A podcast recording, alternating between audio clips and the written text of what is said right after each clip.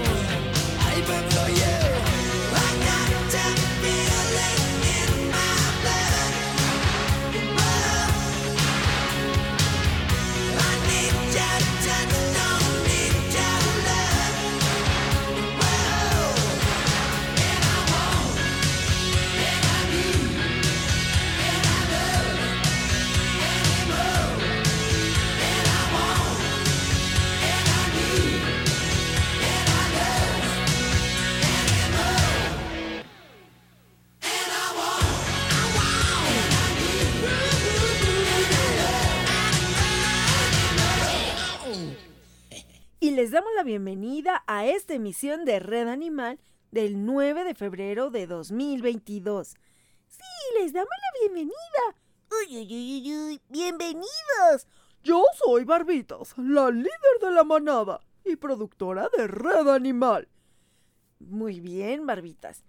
Y también le damos un fuerte abrazo a Efren Galván, que está en los controles desde el Centro de Operaciones de Gama Radio. Escúchenos en gamaradio.com.mx y también sigan nuestros programas en la página de Facebook que encuentran como Gama Radio y en Instagram como Gama Radio 2021. Ahí también se está subiendo contenido y también nos gustará mucho que interactúen con nosotros. De igual manera, queremos agradecer muchísimo a todos los que se sumaron a los eventos pasados y que estuvieron pasando a saludarnos al stand y también haciendo sus compras con causa. Por ahí también pues estuvimos en la feria del tamal en la zona del bazar y Gama Radio estuvo presente porque también estuvo precisamente nuestro amigo Efren Galván dentro del jurado para determinar cuáles eran los tamales más deliciosos. Y también nuestro amigo Carlos Orozco que es el delegado de Ojo de Agua. Y pues por ahí también estuvo alguien más de jurado que ahorita no me acuerdo. Y también estuvieron nuestras amigas de Mujeres y más. Ahora sí que totalmente Gama Radio ahí. La verdad estuvieron cantando ya para el cierre del evento el 5 de febrero y verdaderamente unas voces hermosas. Y por ahí en Gama Radio en Facebook está la publicación, bueno, los videos de pues el evento. Hay un poquito de todo, así que también por ahí pueden escuchar estas hermosas voces que pueden seguir todos los jueves a partir de las 3 de la tarde en Mujeres y más por Gama Radio y gamaradio.com.mx. Y por ahí nosotros también vamos a estar presentes para este jueves. Estamos invitados el 10 de febrero. Así que también los invitamos a que nos escuchen a partir de las 3 de la tarde. Vamos a estar en la entrevista con Mujeres y más con nuestras amigas Ana Maruri, la Pantera de Gama Radio, y Rebeca Navarro. Y por ahí, pues bueno, ya está el flyer y ya se está compartiendo. Así que pues a partir de las 3 de la tarde, por ahí vamos a estar. No sé qué tanto nos vayan a preguntar, pero bueno, pues yo creo que va a estar muy interesante la entrevista. Así que por ahí nos pueden seguir. Y bueno, pues también este viernes y sábado vamos a estar nuevamente en la Plaza Cívica de Ojo de Agua, ahora en el evento de San Valentín. Agradecemos, como siempre, el apoyo para nuestra causa por parte de la treceava delegación de Ojo de Agua y Laboratorio Empresarial. Ahora ya estamos también como parte de ese grupo, así que vamos a estar también estos dos días con nuestras ventas con causa. De verdad que agradezco mucho porque gracias a sus compras se puede seguir ayudando, podemos seguir manteniendo a los Frey. Y además vamos a poder pagar ese filtro que rompimos. Y también mis hermanas van a poder pagar su collar. ¡Ay, cierto!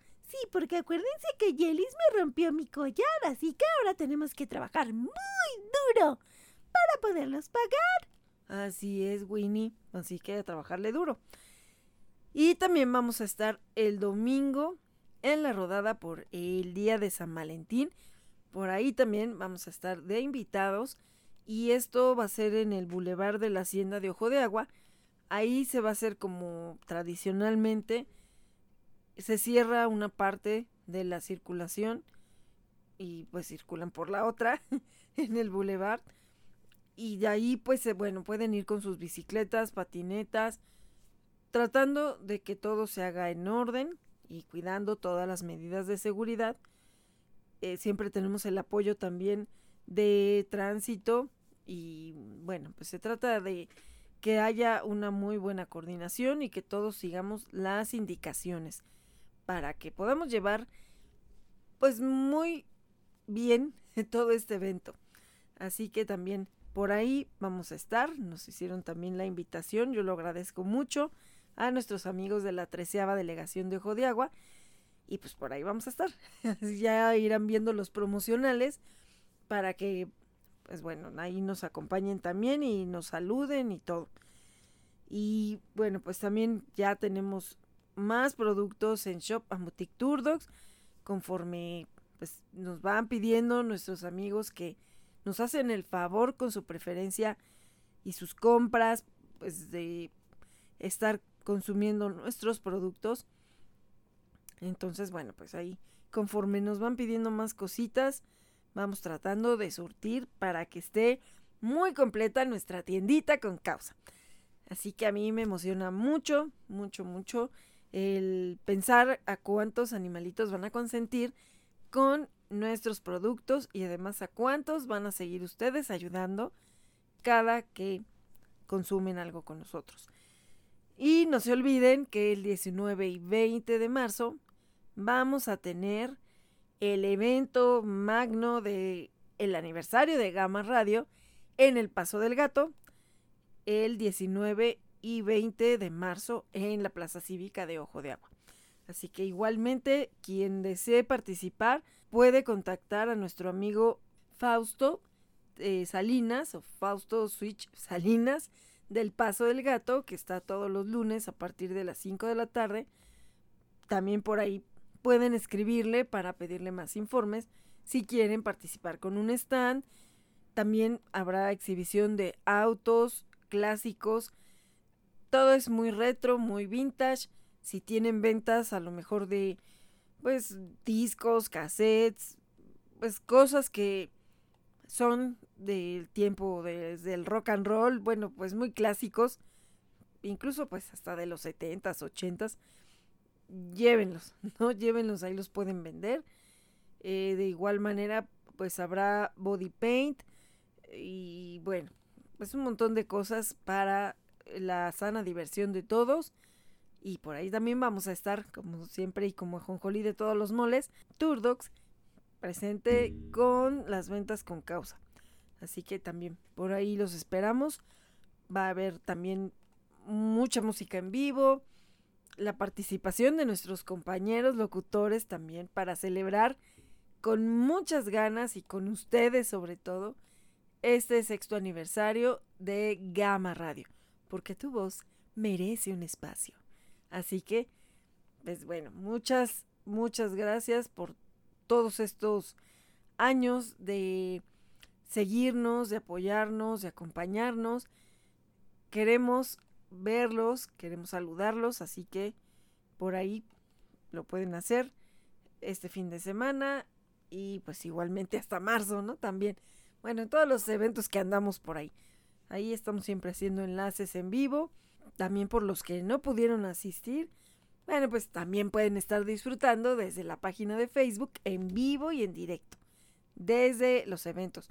Este pasado domingo nuestro amigo Fausto estuvo en una exhibición de autos clásicos, hermosos, padrísimos.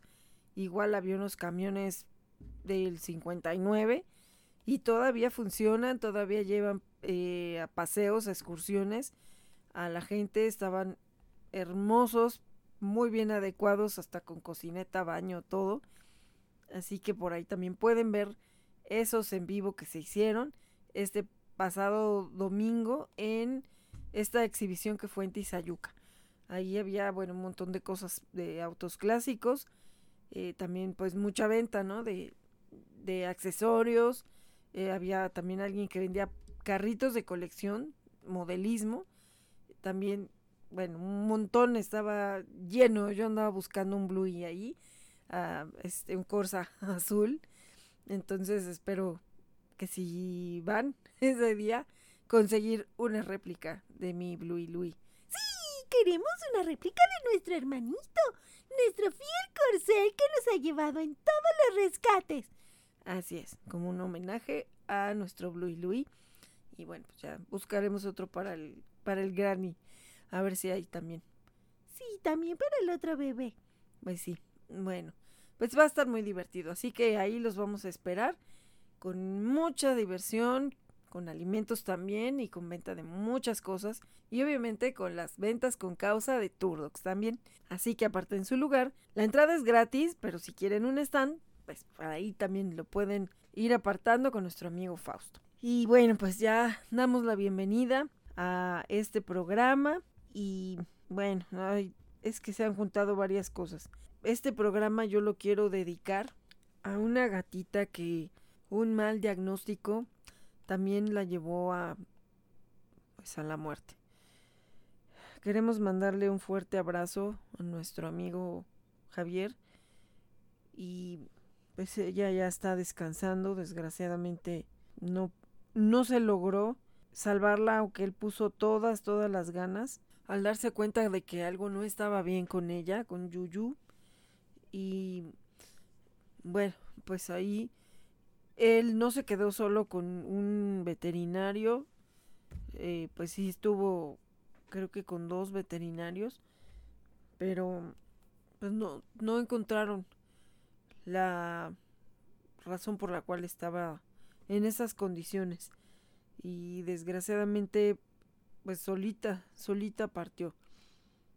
Se perdió tiempo y bueno, esas son las cosas que a veces nos hacen sentirnos frustrados, con coraje, el pensar cómo lo llevé allí, cómo la llevé allí, pero pues yo le decía a Javier que a veces no, pues nosotros cómo vamos a saber, confiamos en los conocimientos del veterinario, del especialista, pero también ellos a veces se equivocan.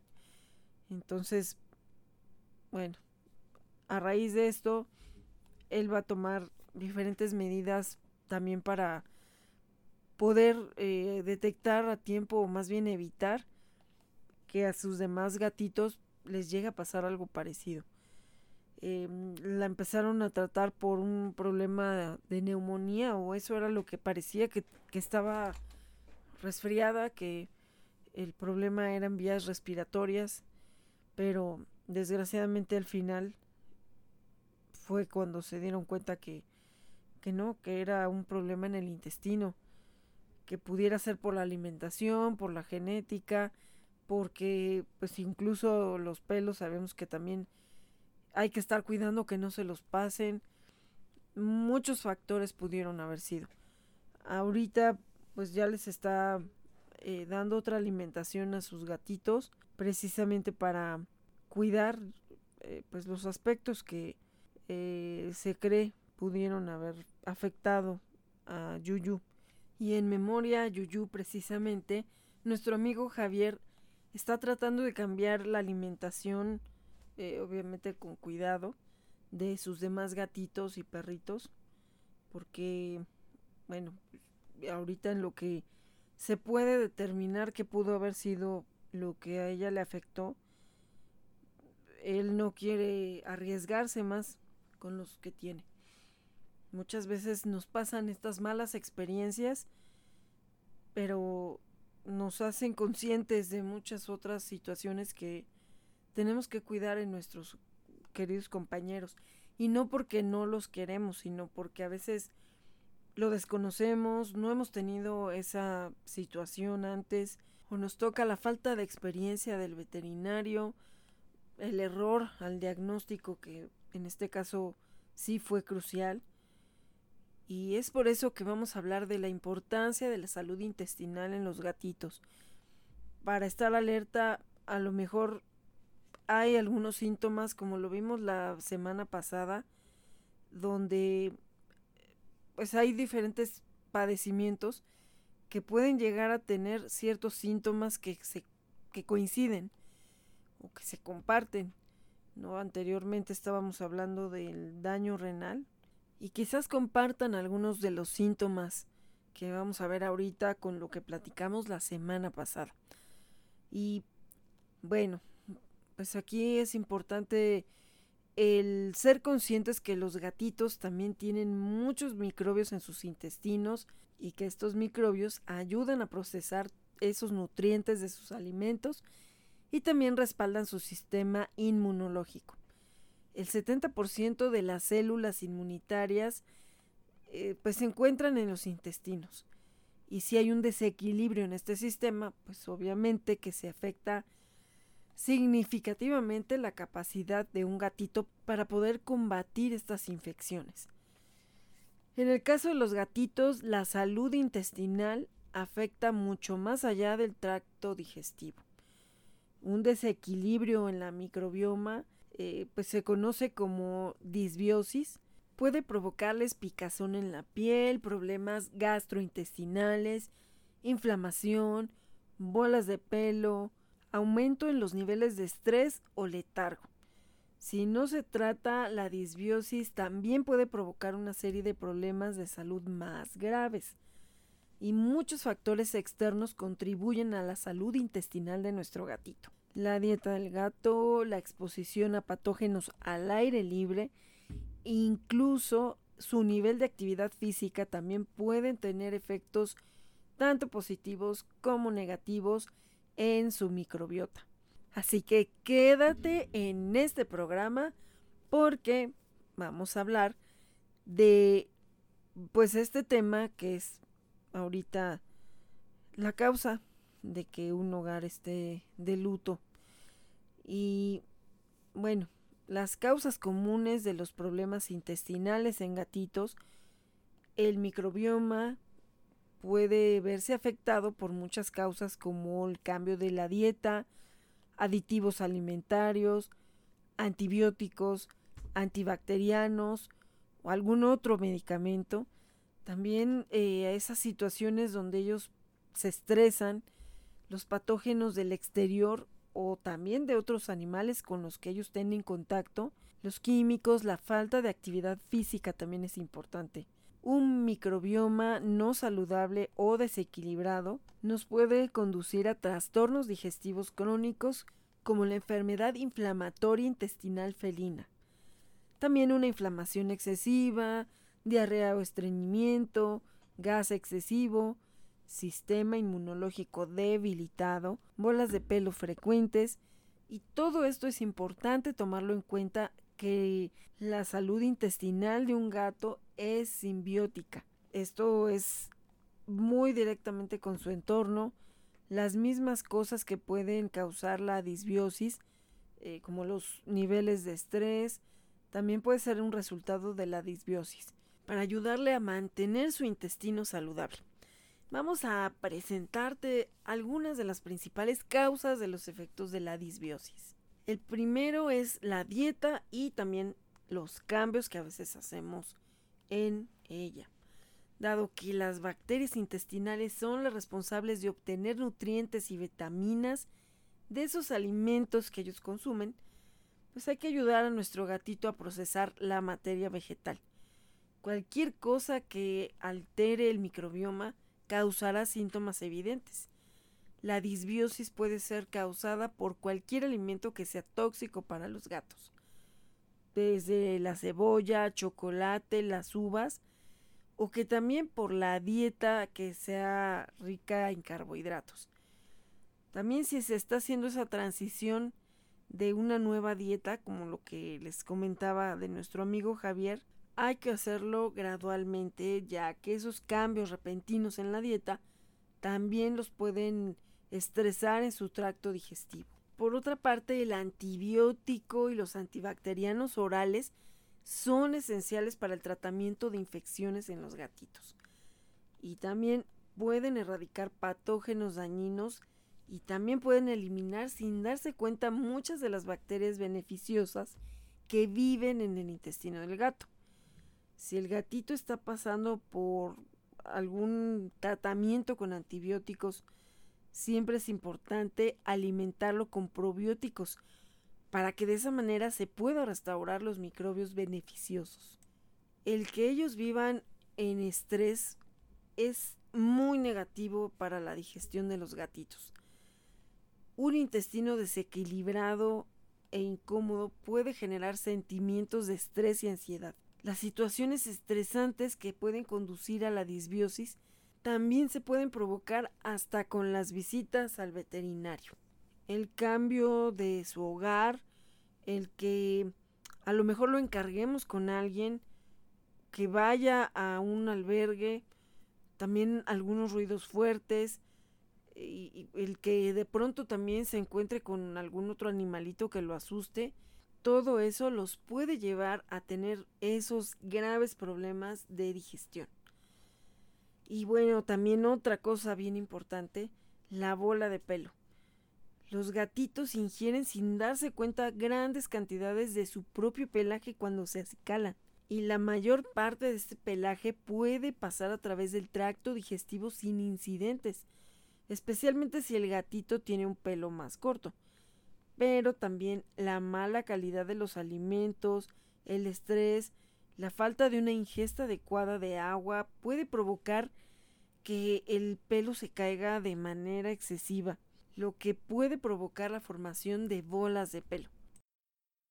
Estas bolas de pelo son acumulaciones de pelo que no han sido digeridas y que pueden llegar a bloquear el tracto digestivo del gatito. También pueden causar el estreñimiento o el reflujo. Estas bolas de pelo no representan un riesgo significativo para la salud intestinal del gatito si regurgita el alimento. Sin embargo, algunos bulbos pilosos se obstruyen tanto que se bloquea la motilidad intestinal. Y esto impide la absorción de los nutrientes y provocan el crecimiento excesivo de bacterias. Estos bloqueos deben de eliminarse quirúrgicamente. También es vital las condiciones de, eh, pues de salud del gatito, como pueden ser eh, cuando tienen un daño renal, la leucemia felina, gusanos, la diabetes, todo esto puede desequilibrar notablemente el intestino del gatito y si este es el caso, los medicamentos o los cambios en la dieta para mantener esa salud intestinal obviamente deben ser parte del plan de tratamiento y aquí el veterinario es el que nos debe dar eh, pues el tratamiento que tenemos que seguir. Obviamente, con lo que les platiqué del mal diagnóstico que le hicieron a Yuyu, si tienes dudas, si no estás viendo que mejore, es importante pedir otra opinión. Porque, bueno, no es que vamos a estar yendo a cuestionar cada diagnóstico que nos dé un veterinario. Pero si hay algo que no te late, finalmente quienes convivimos con ellos somos nosotros y muchas veces a lo mejor no sabemos ni siquiera explicarle bien esos cambios de comportamiento, por eso no hay que omitir cualquier cambio en sus hábitos, en su comportamiento, porque cualquier indicio puede ser importante para la determinación de las causas y también eh, del tratamiento que tienen que seguir. Si queremos mejorar la salud intestinal de nuestro gatito, siempre y aunque nos digan exagerados, pero hay que tratar de prevenir para que podamos hacerlo a un nivel temprano. En el caso de la dieta, los gatitos son carnívoros obligados, así que ellos van a necesitar una dieta alta en proteínas y baja en carbohidratos. Muchas personas descubren que al alimentar a sus gatitos con alimento crudo maximiza su ingesta de proteína y el tiempo que proporciona una nutrición limpia a partir de alimentos que son integrales sin procesar. Y aquí es como ya lo habíamos mencionado, muy importante que si quieres cambiarle la dieta, no lo hagas de un momento a otro. Esto se tiene que ir haciendo paulatinamente, aumentando gradualmente la proporción de alimentos nuevos a los que está acostumbrado a comer. Aquí, bueno, es importante que durante una a tres semanas estemos trabajando esta transición hay que tratar de bloquear cualquier hábito de limpieza que pueda desarrollar el gatito, ya que esto puede aumentar un desequilibrio en la salud intestinal. Para ir haciendo ese cambio, eh, pues bueno, esa transición, es importante que, por ejemplo, del día 1 al 3, le estemos dando el 90% de la comida a la que estaba acostumbrado a ingerir y el 10% de la nueva comida del día 4 al 6 el 75% de la comida anterior y el 25% de la nueva comida.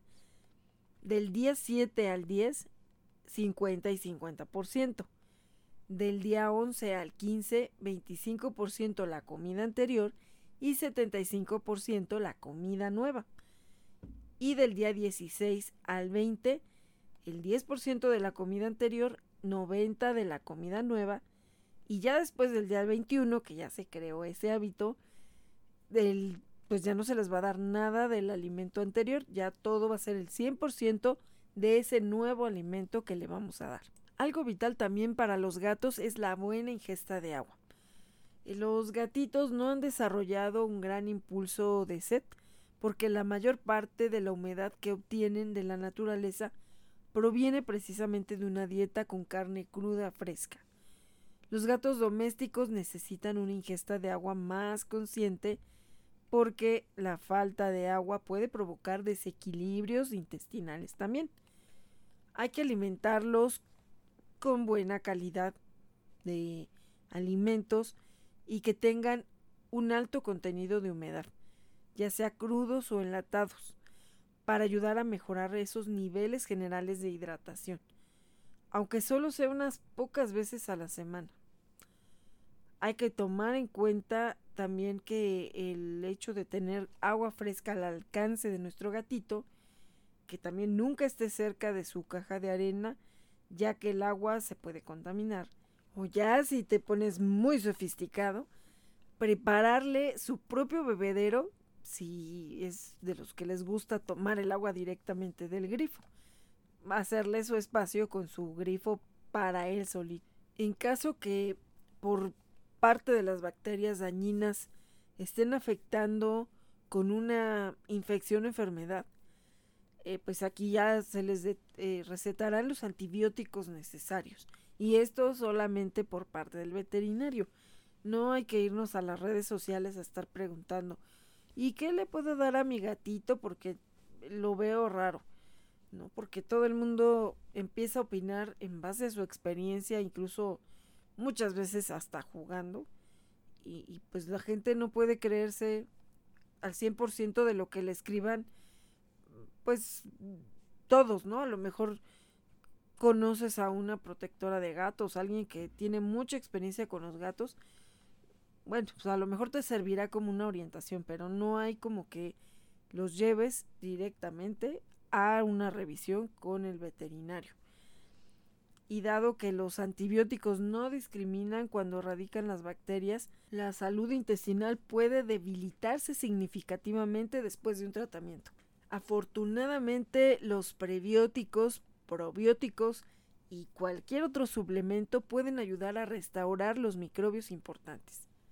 ¿Y qué son los probióticos y los prebióticos? Los probióticos son suplementos orales que contienen miles de millones de bacterias vivas. Y mientras que los prebióticos contienen fibra dietética que promueve el crecimiento de bacterias saludables. Muchos alimentos para gatos ya contienen esos suplementos, pero hay que aumentar la ingesta para el gatito en el caso de querer regular un microbioma desequilibrado. Los prebióticos y los probióticos pueden ser especialmente beneficiosos después de tener un tratamiento con antibióticos. Y también aquí hay que asegurarnos de elegir las cápsulas especialmente formuladas para poder resistir los intensos ácidos estomacales del gatito, pues a medida que van ingresando al intestino. En los gatitos es bien importante también el ejercicio, porque con esto se estimula el intestino grueso. Y esto ayuda a que ellos puedan hacer más fácilmente del baño.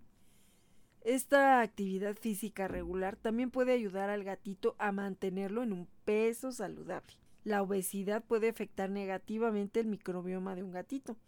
Los gatitos que se la pasan aburridos o estresados pueden tener una mala salud intestinal. Por eso es bien importante mantenerlos ocupados y activos. Y es aquí donde los juguetes pueden tomar una importancia radical para hacer que ellos estén en constante movimiento. Eh, por ejemplo, para cazar juguetes, cuerdas, punteros con láser. También hay que usar un alimentador de rompecabezas, una bandeja de actividades a la hora de comer. Eh, pues bueno, hay que ponerles también objetos para que ellos vayan trepando, rascando. Eh, es ahí donde vamos entendiendo para qué son los rascadores, o cuando les ponen esas repisas en la pared, todo eso es para mantenerlos activos y que también esto les quite el estrés.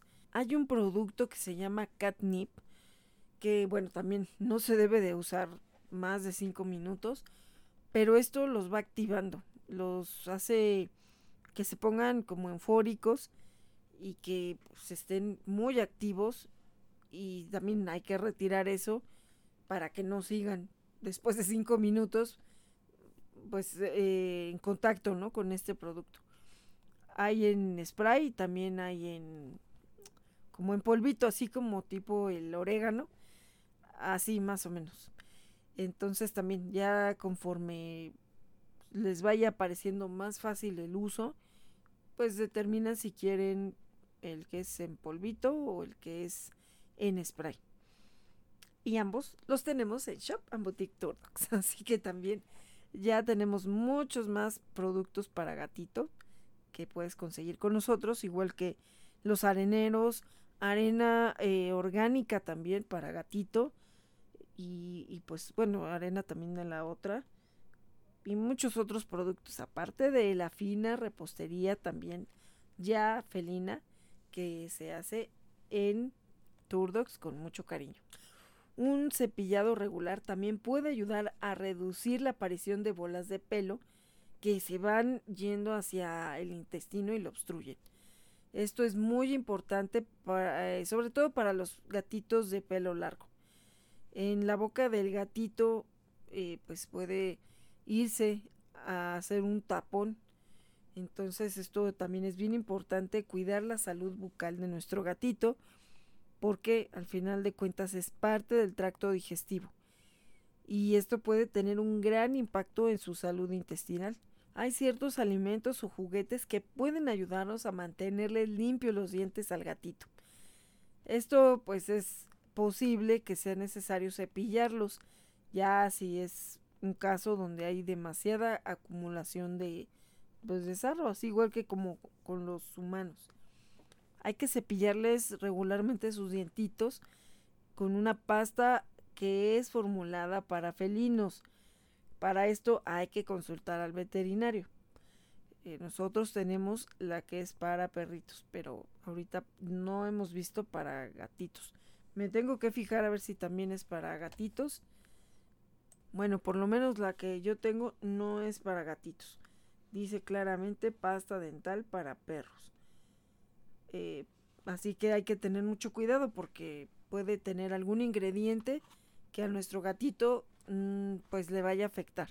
Este cepillado regular en sus dientes eh, puede ayudar a reducir el riesgo de inflamación intestinal que se causa precisamente por las bacterias dañinas en la boca. Muchas personas obviamente no son expertos en la salud de los gatitos y también puede ser que el gatito sea muy reservado para mostrar sus estados de ánimo o sus sentimientos. Pero en diferentes acciones nosotros podemos recibir esa información que nos esté alertando sobre algún problema que se esté dando en sus intestinos y que si en un momento dado también llegara a necesitar una operación. Lo que les decía, el hecho de conocer muy bien a nuestros animalitos puede llegar a salvarles la vida. Y precisamente por eso hay que estar siempre muy atentos eh, a todos esos movimientos intestinales que puedan ser inusuales, las bolas de pelo que sean más frecuentes, los cambios de hábitos alimenticios o incluso de su actividad, en general de su estado de ánimo. Y también aquí, bueno, pues en cualquier momento hay que llevarlos a revisar. Eh, de hecho, en la semana pasada dedicamos el programa a otro gatito que falleció. en su caso fue por daño renal, pero pues a lo mejor también se pudo haber evitado algún problema si su familia hubiera estado siempre con él. Y bueno, pues Rakitic partió y pues no sabemos qué tanto padeció estando él solito. Entonces también eso es muy importante. Y si está solo, ¿cómo se va a dar cuenta su familia de esos cambios de hábito?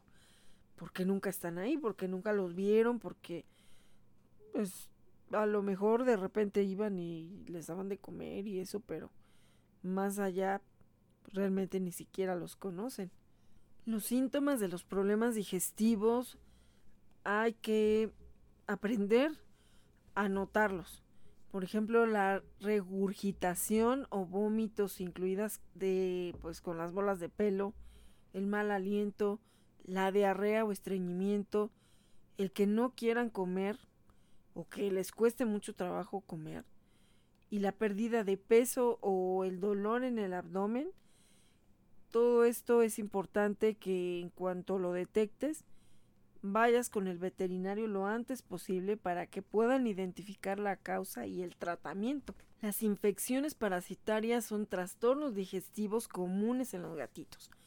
Y estos parásitos que son microscópicos pueden llegar a causar una diarrea muy grave y molestias abdominales. Esto puede conducir a una deshidratación y a la pérdida de peso.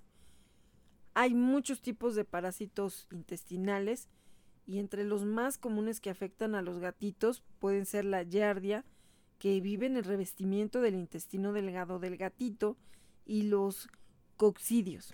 Y estos pueden ser ingeridos cuando ellos eh, pues bueno, cazan alguna presa y por ahí pueden también ser transmitidos. Este tipo de coccidios pueden transmitirse a los humanos también. Aquí hay que ver cuál es el mejor tratamiento que nos pueda determinar nuestro veterinario. Ya hablábamos de las bolas de pelo y esto también tiene que ver con un estilo de vida sedentario eh, o que bueno, pues están acicalando mucho porque son sus actividades principales al no hacer alguna otra cosa. Estas bolas de pelo, eh, pues como habíamos dicho, se van depositando a raíz de que ellos están acicalando. Y normalmente logran expulsarlas a la hora de que hacen del baño, pero si no lo logran expulsar, podemos notar dificultades para comer o que también las esté vomitando.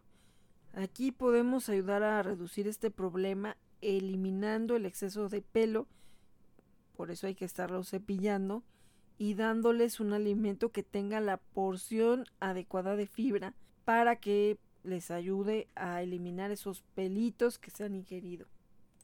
También están las enfermedades inflamatorias del gatito y eh, bueno, tienen tres órganos digestivos que están muy cerca, el hígado, el páncreas y el intestino delgado, por lo que la inflamación puede extenderse fácilmente eh, pues entre los órganos, ¿no? Porque pues, se van inflamando y van haciendo un contacto mayor.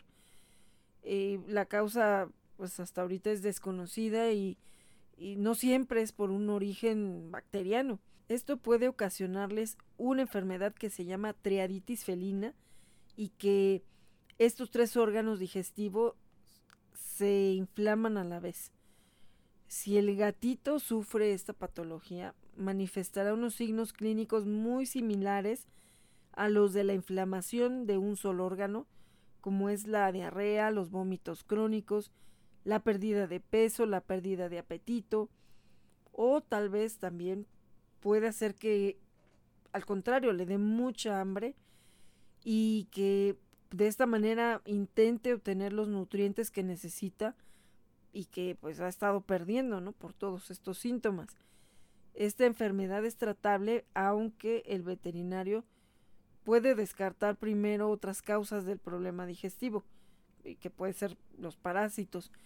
Lo que decíamos, a lo mejor coinciden algunos síntomas entre enfermedades y pudiera ser que aquí es donde llegan a cometer el error como en el caso de Yuyu. Estos problemas digestivos pueden resultar muy incómodos y molestos, pues para el gatito primero y también para el humano, porque pues a lo mejor entre que estás tratando de ver cuál es el problema, se está perdiendo tiempo, a lo mejor si el veterinario no tiene esa habilidad, o, o pues también los signos o los síntomas no son muy claros, pues todo eso va siendo un factor importante para llegar a un buen diagnóstico. La gastroenteritis puede acompañarse también de fuertes vómitos, mucha diarrea, dolor abdominal. Igualmente, no están coincidiendo con otros de estos problemas intestinales. Y esta enfermedad suele deberse al consumo de alimentos en mal estado o alimentos tóxicos o contaminados.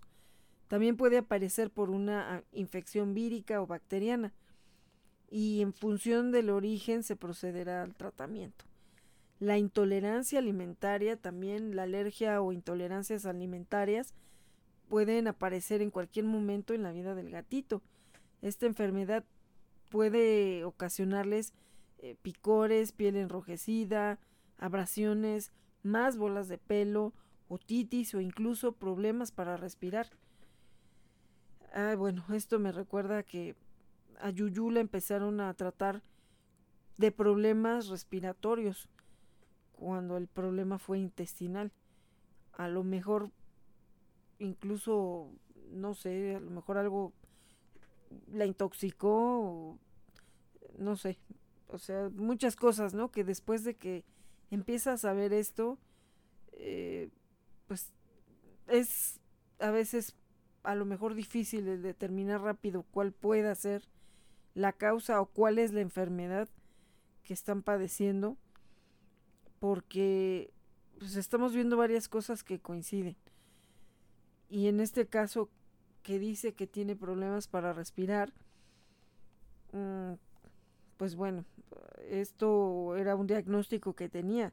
Yo recuerdo que hacía unos días eh, Javier me comentó que estaba muy preocupado por su gatita. Incluso como estuvo escuchando el programa anterior, me propuso el hablar de enfermedades respiratorias en gatos, porque estaban tratando en ese momento a, a Yuyu, pues de eso, ¿no? Pensaron que, que tenía problemas respiratorios y, y no era así.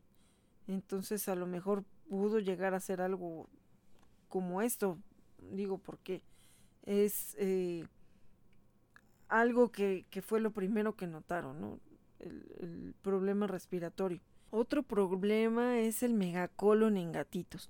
Y nuevamente, esto puede ser causa del estrés, si son muy sensibles, eh, o cualquier cambio en la rutina, el traer a otro animalito a la casa, eh, algún proceso obstructivo o neurológico que afecte el colon, esto suele tener un pronóstico favorable cuando se puede detectar a tiempo la causa. Pero en otras ocasiones un estreñimiento crónico producido a causa de un estreñimiento incluso puede ser idiopático, congénito y pueden hacer que el gatito desarrolle un megacolon o una dilatación del colon por eh, precisamente acumular heces duras por un estreñimiento grave. En gatitos el tránsito intestinal dura entre 12 y 24 horas desde el que comen hasta la evacuación, que también puede llegar a prolongarse sin llegar a efectos adversos. Pero ya cuando es mucho el tiempo, eh, pues aquí se van reteniendo cada vez más las heces y el colon pues va a seguir extrayendo el agua de las heces hasta formar eh, pues unas piedras prácticamente y conforme el tiempo va pasando les va a costar más trabajo evacuar. Eh, si el estreñimiento es crónico, el depósito de las heces genera esa dilatación severa en el colon y puede llegar a perder la capacidad de contraerse. Eh, entonces esto pues provoca precisamente el megacolon. La mayor parte son idiopáticos, es decir, que crecen sin una causa aparente. Le siguen los casos obstructivos del colon, eh, también otro porcentaje menor por daño neurológico o congénito o ya por otras causas pues no identificadas.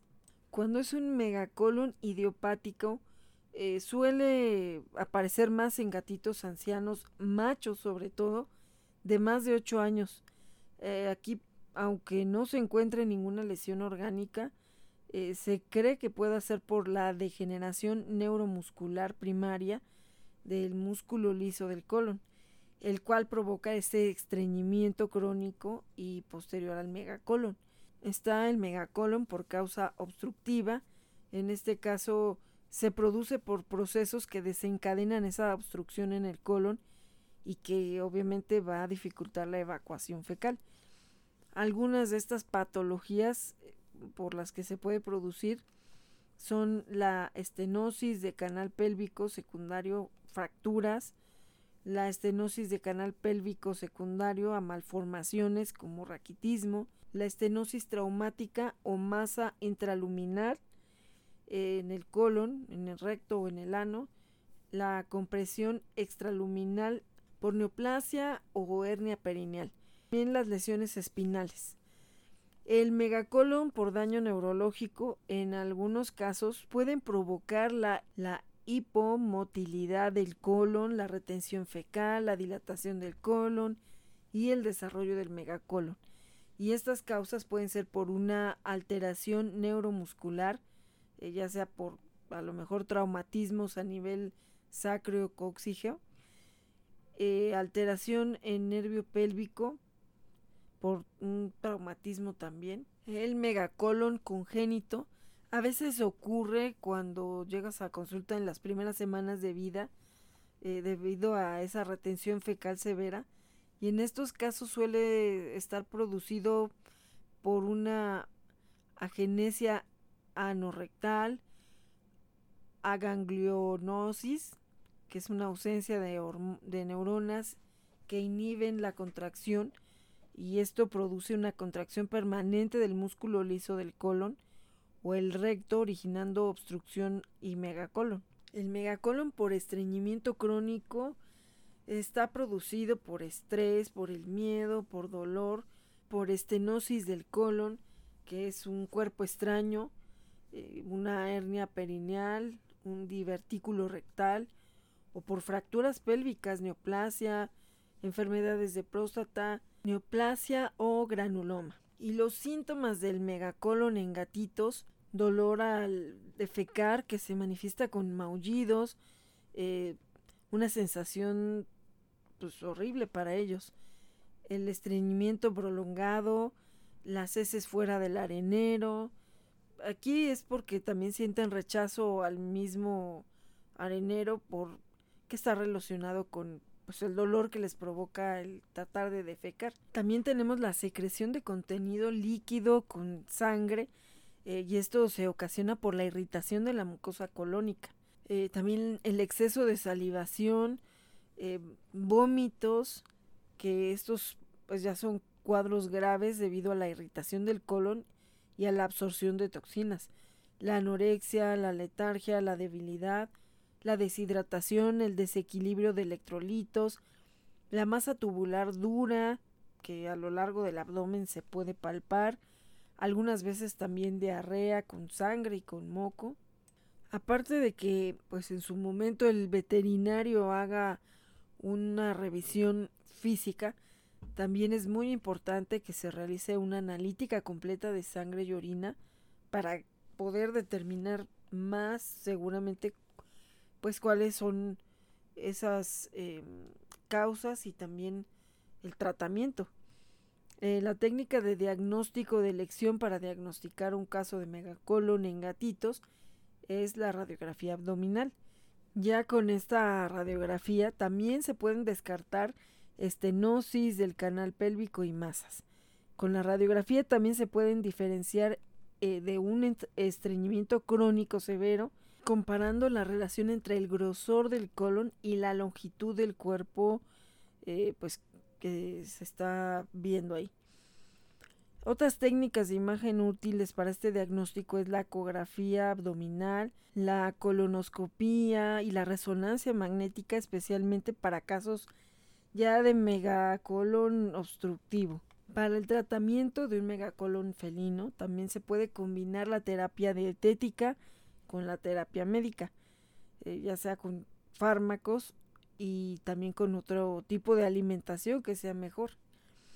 También el tratamiento dietético de megacolon felino, eh, pues aquí la dieta debe estar rica en humedad, aumentando el contenido de agua también alimento completo húmedo, stacks húmedos, eh, leche para gatos, adultos o sopas, que todos tienen que ser para gato.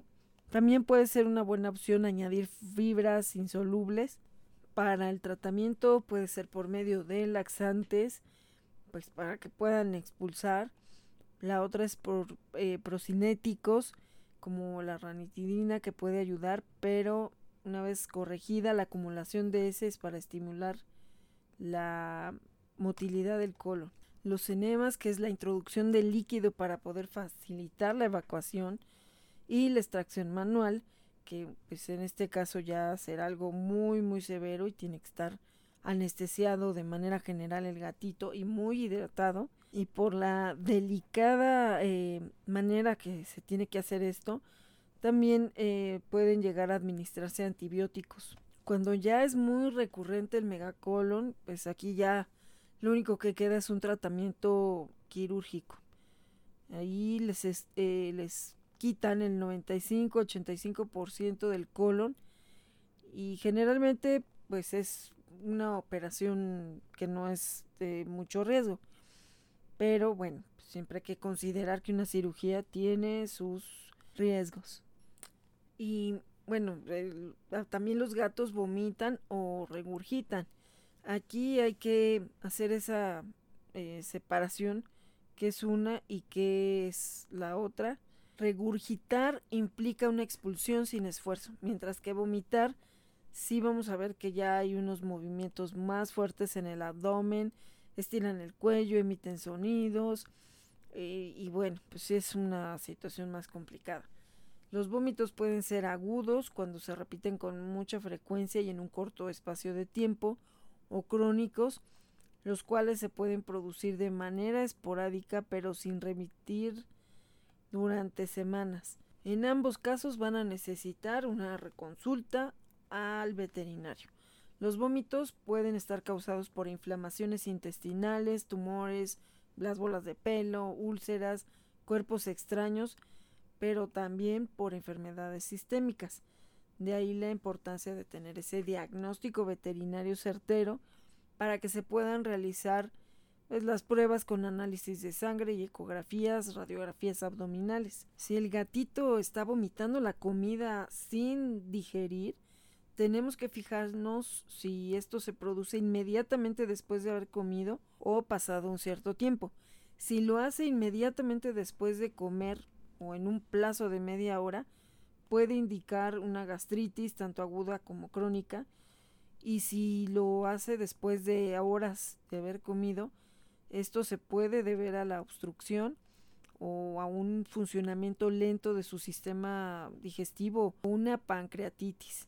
Si notamos que eh, pues el vomitar eh, del alimento sin digerir mucho tiempo después de comer, en estos casos el estómago no es capaz de funcionar a un ritmo normal.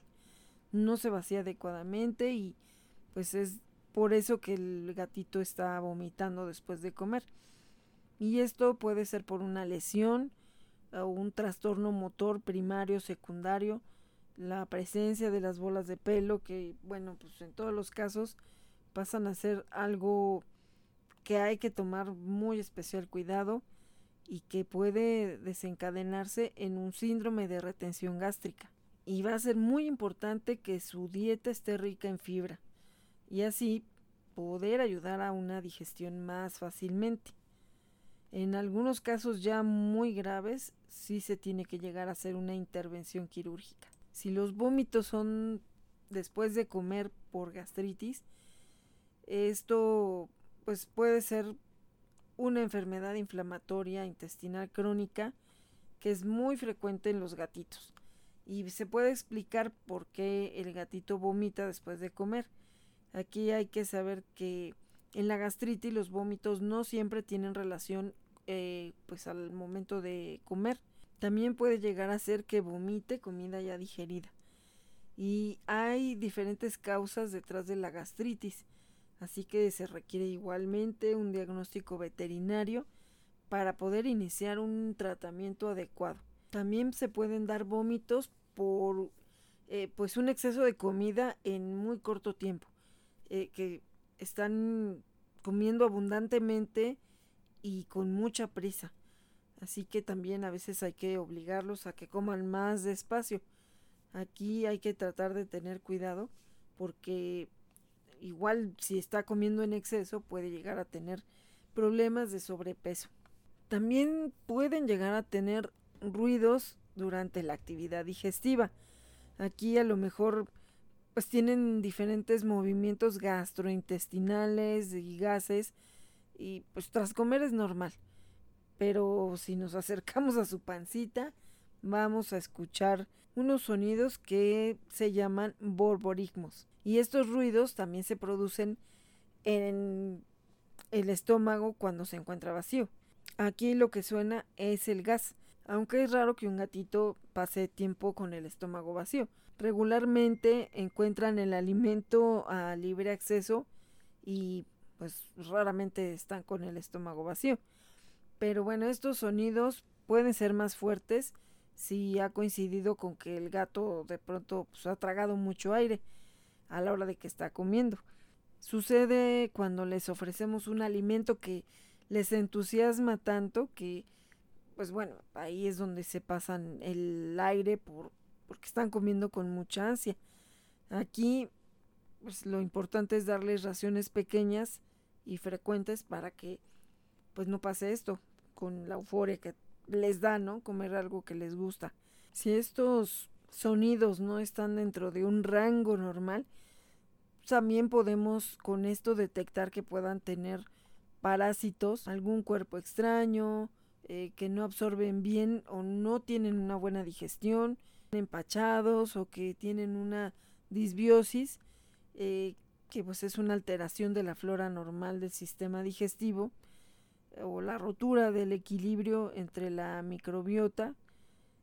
Y bueno, pues aquí hay que ver que esto si están acompañados estos sonidos con vómito, diarrea o cualquier muestra de malestar, esto también es un signo de que los tenemos que llevar de inmediato al veterinario. En general, Esto nos da un panorama de lo delicado que es el sistema digestivo de nuestros gatitos. Hay que estar muy pendientes de la alimentación, de cualquier situación extraña que se presente eh, tanto a la hora de comer como después, a la hora que ellos quieren defecar, porque, pues bueno, todo eso puede llegar a traer consecuencias fatales. Y otro tema, que de hecho fue el que nos pidió nuestro amigo Javier, ah, bueno, cuando el diagnóstico era que el problema de Yuyu era en las vías respiratorias, pues es ese, ¿no? El que hablemos un poco de las enfermedades respiratorias de los gatitos. Y hablando de enfermedades respiratorias en los gatitos, suelen ser muy comunes y generalmente eh, pues no son situaciones muy graves, pero sí hay algunos factores que pueden llegar a, a agravar esto y poner en riesgo la vida de nuestros gatitos. Algo peculiar es que a estas patologías eh, no siempre específicamente son en el pulmón. Algunas también pueden ser en otros órganos que forman parte del sistema respiratorio. Eh, aquí la cuestión es que se pueda evitar que el cuadro clínico vaya a empeorar. Así que es bien importante que podamos ir también distinguiendo pues cualquier situación diferente en su sistema respiratorio. Las enfermedades respiratorias más comunes llegan a tener los mismos signos, los mismos síntomas, por lo que llegan a agruparse como complejo respiratorio felino, que es el conjunto de diferentes signos y síntomas entre los que encontramos a los estornudos, a la tos, a la letargia, a la falta de apetito, que presenten lagañas, también úlceras y erosiones en la boca. Tenemos diferentes enfermedades respiratorias entre, entre las cuales vamos a mencionar algunas de ellas, como la rinotraqueitis, que afecta las vías aéreas respiratorias y que también se puede conocer como gripe felina. También puede ser de origen bacteriano. En este caso los microorganismos responsables son la bordatela, muchiséptica, la clamidofilia felis y micoplasma. En estos casos los síntomas son secreción nasal, también ocular, estornudos, tos, deshidratación, dificultad para beber y comer y heridas en la boca. También tenemos la rinitis. Esto se debe a una inflamación de la cavidad nasal y es parte de la sintomatología de la rinotraqueitis vírica. Igualmente puede aparecer como consecuencia de la presencia de hongos, eh, alergias, intrusión de cuerpos extraños a la nariz o incluso de problemas dentales. Y los síntomas de la rinitis estarán estrechamente relacionados con la causa que la provoque, pero en general se observan estornudos y secreción nasal. La neumonía felina puede ser causada por una rinotraqueitis que no ha sido tratada a tiempo y que se van inflamando los alveolos pulmonales y la consecuencia puede ser letal. Y el pronóstico es menos favorable y la causa de la neumonía también puede ser por inhalación de secreciones de la boca o de contenido estomacal, también llamada neumonía por aspiración, y es habitual que el animal tenga fiebre, tos, estornudos, dificultad para tragar, que haga sonidos al respirar o que muestre una respiración muy acelerada. Por otro lado, el asma felina se caracteriza por la constricción de las vías respiratorias, y esto compromete la ventilación, es una enfermedad progresiva que si no se trata a tiempo puede tener consecuencias graves.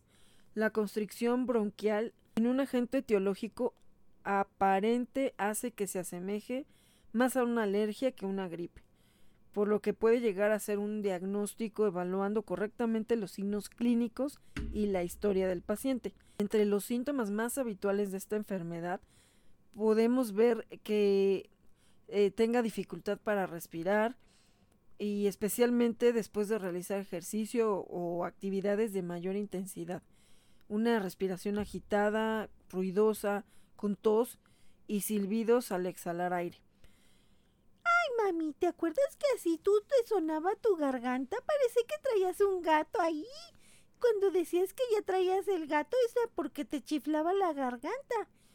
Ay, sí, Winnie. Vaya que sufrí de eso. Bastante tiempo, tres años más o menos. Y pues quién sabe qué fue, porque sí me hicieron estudios y no tenía alguna infección, mis bronquios estaban bien. Quién sabe qué habrá sido. Y yo creo que pues por lo que estamos viendo, el estrés es un factor muy importante y pues en ese tiempo yo vivía bajo mucho estrés. Entonces yo creo que se juntaron muchas cosas y así era como se estaba manifestando toda esa presión que estaba, ¿no? Entonces sí fue un... Bueno, estoy viendo estos síntomas y son exactamente los que yo tenía. Ya no podía ni siquiera subir escaleras, no podía caminar, dejamos de ir al campo porque igual, o sea, yo ya no me podía mover tantito porque sentía que se me iba el aire. En la noche no me podía dormir de ninguna manera porque sentía que me asfixiaba. Alguna vez Barbitas brincó encima de mí porque yo creo que se dio cuenta que me estaba asfixiando y me despertó. Entonces, sí, fueron muchos de estos síntomas, pero incluso alguna vez también un doctor me dijo que seguramente era por tener tantos perros, pero decía, es que esto no me dio desde que empecé a tener perros. Entonces, pues bueno, al final de cuentas no fue por los perros, porque seguí teniendo a los perros y pues ya no me dio. O sea, ya llegué a un otorrino laringólogo que me hizo ese estudio, pero pues al final no tenía yo nada. Entonces cuando me daban esas crisis, pues bueno, ya me había dado medicina, o sea, ya me, pues me había recetado medicina que rápido me quitaba esos, esos malestares. Y pude volver a dormir y pude volver a hacer, eh, pues, eh, ejercicio o actividades que me implicaban un esfuerzo que en un momento yo ya no podía ni siquiera subir un escalón o subir la banqueta o así, porque luego, luego sentía que se me iba el aire, ¿no? Sentía horrible. Entonces, pues, yo creo que, pues igual que como los gatitos, ¿no? Pero en este caso, pues yo no tenía asma. Aparte que me la paso lave y lave y lave el piso, la verdad es que sí es mucha la humedad. Y, por ejemplo, estoy trabajando en la madrugada, que ha hecho mucho frío. Y pues sí, sí siento a veces un poco el malestar, pero pues bueno, ya durante el día ya se me quita. Y sí, o sea, dos suéteres o, o este con calcetines gruesos y todo eso y pues bueno, el frío no se quita.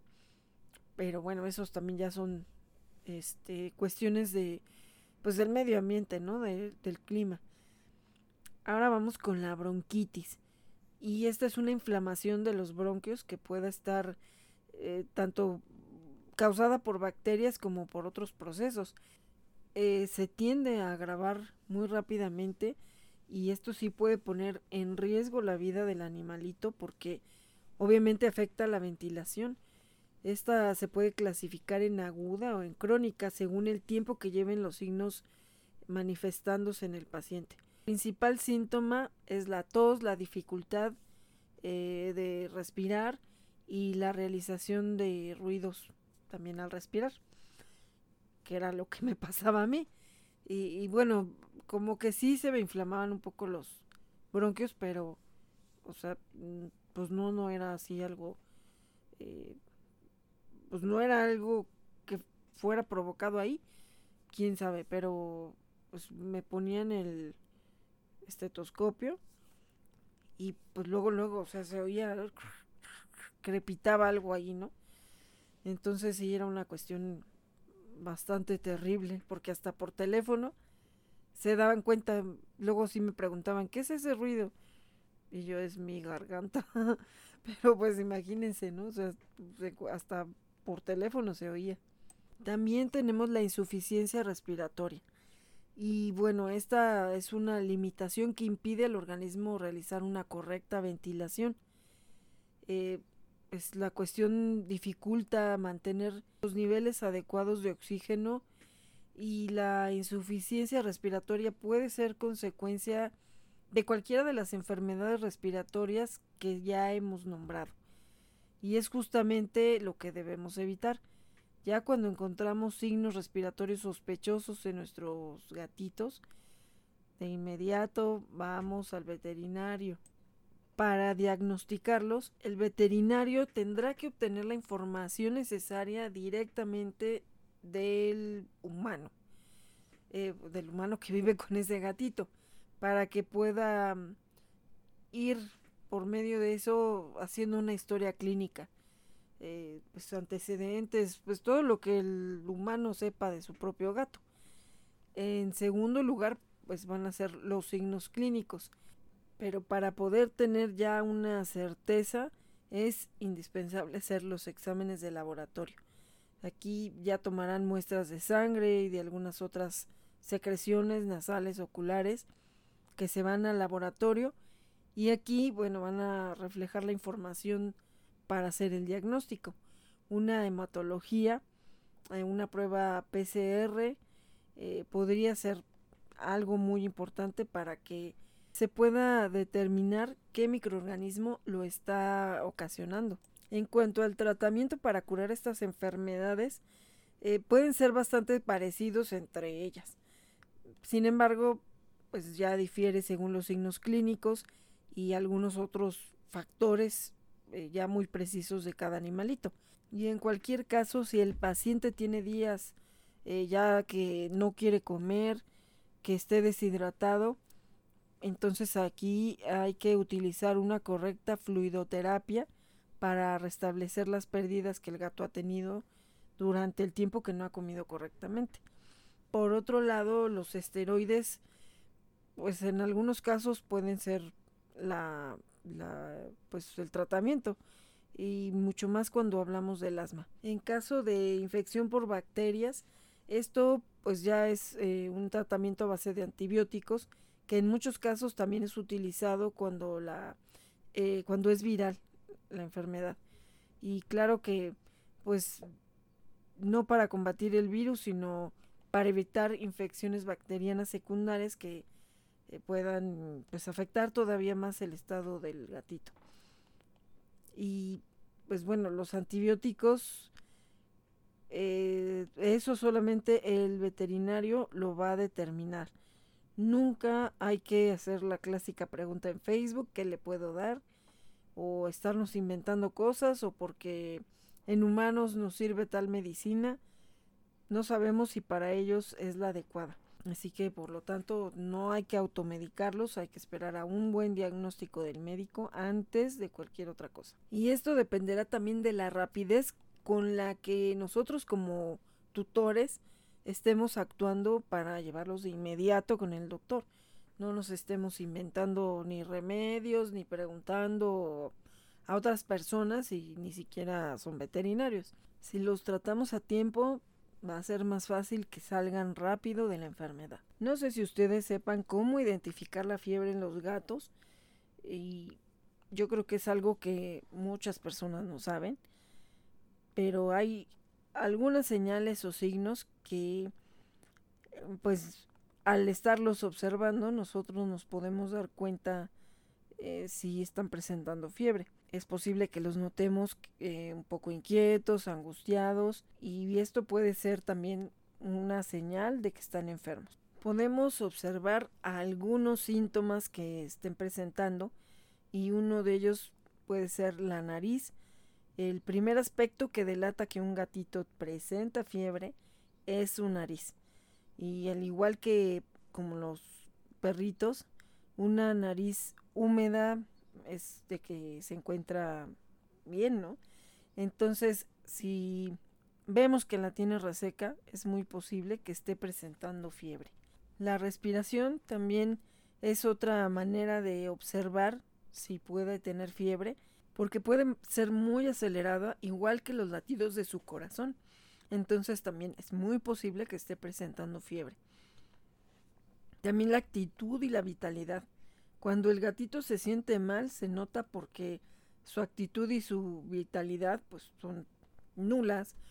Es posible que los veas afectados, apáticos, que permanezcan la mayor parte del tiempo acostados, con los ojos irritados y pesados. Si tienes a la mano un termómetro, puedes utilizarlo para checar qué temperatura tiene y para ello vas a tener que introducir el termómetro en el recto del animalito.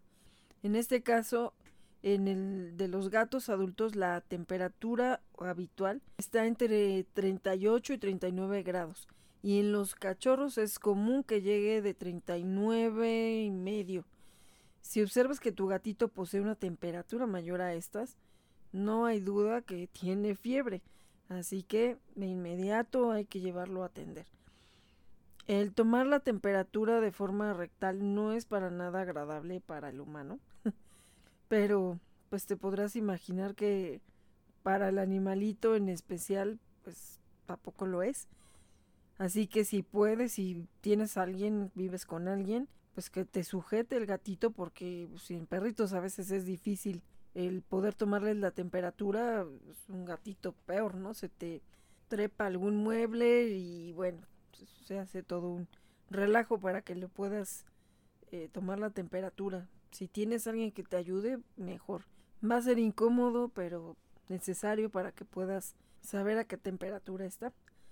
Y nunca la automediques. O sea, esto simplemente es para poder saber qué temperatura tiene y si con todos los demás signos poder saber que tiene fiebre, pero aquí lo más importante, si tú no puedes o no tienes el termómetro, mejor ya ni le busques.